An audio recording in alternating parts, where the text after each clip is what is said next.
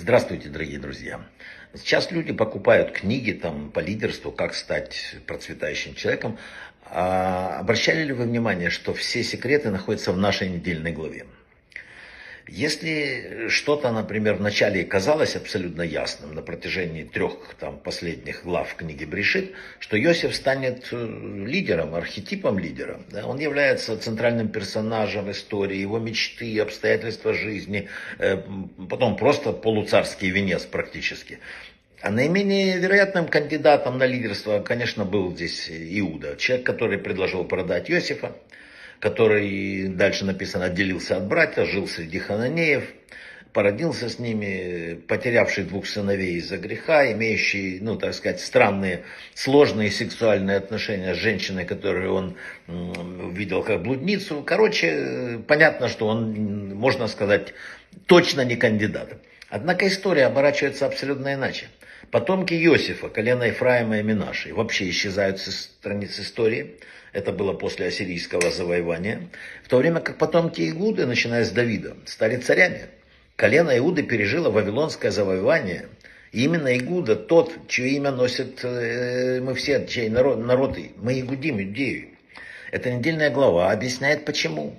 Иуда первый человек в Торе, достигший ну, совершенного, то, что называется, раскаянием как оно определяется мудрецами? Если ты попадаешь в какую-то ситуацию, в которой ты согрешил, и в этот раз этого не делаешь, это и есть настоящее раскаяние. Только это, да? Много лет назад Иуда был ответственен за то, что Иосифа продали в рабство. Что он сказал? Значит, продадим его ишмальтянам, и пусть крови не будет на наших руках. Да? Теперь, столкнувшись с аналогичной перспективой, оставить брата в рабстве, он что говорит? Позволь мне остаться рабом за него и отпусти моего брата.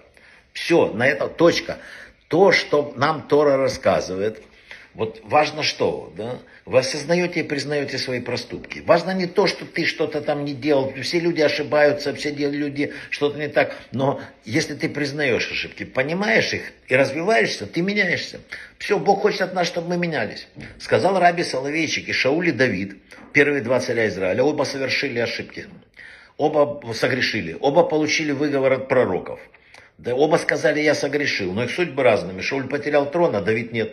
Причина, сказал Раб, заключается в том, что Давид моментально признавался, понимал все, что делал Шауль. Говорил, ну вот я там то, то есть называется это изворачиваться, да? Вот эта способность признавать свои ошибки, учиться на них, расти, благодаря им даже расти. Иуда этим обладал.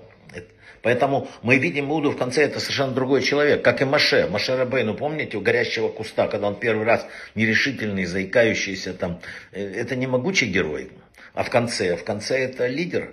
Лидер это тот, написано, кто хоть и спотыкается и падает, да, но становится э, даже более, более смиренным, смелым, чем раньше.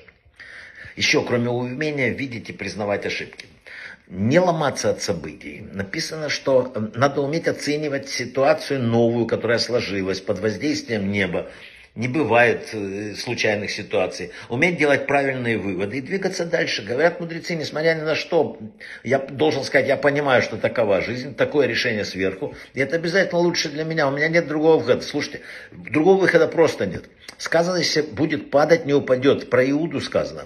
Иуда принадлежал к вечности только по одной причине. Что у него была настойчивость, готовность действовать, несмотря ни на что. Он был способен переносить падение и подниматься вновь. Способность выстоять является стержнем вот, э, успеха. Это пароль выживания, написали мудрецы. Умение вставать. Как праведник не тот, кто не падает, да, а тот, кто после падения встает и идет дальше. Получается, что тот праведник, знаете кто? Кто сто раз упал и сто, один, сто, сто раз э, упал и сто один раз поднялся. Вот и все. Еще.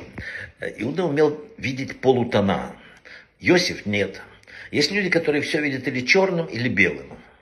Может быть, это черно-белое совершенство такое идеальное, но такого нет в реальной жизни. В Торе сказано, что в, в нашем сегодняшнем мире перемешано добро и зло. Более того, сказано, что нет зла без примеси добра, и нет добра без примеси зла. Поэтому надо, это, это вывод какой, да, что надо уметь видеть хорошее и стараться не видеть плохое. Надо понимать, что оно есть, понимать, не ходить в розовых очках, но тем не менее не обращать, проходить мимо этого. Это наносное, это нас не касается. Уметь надо спокойно относиться к человеческим слабостям. Вот то, что Иуда, в общем-то, и научил нас в этой недельной главе. И благодаря этому стал царем. И благодаря этому выиграл вечность. Чтобы нам всем вот, сделать правильные уроки из этой недельной главы. Брахава от слаха, всего самого-самого лучшего.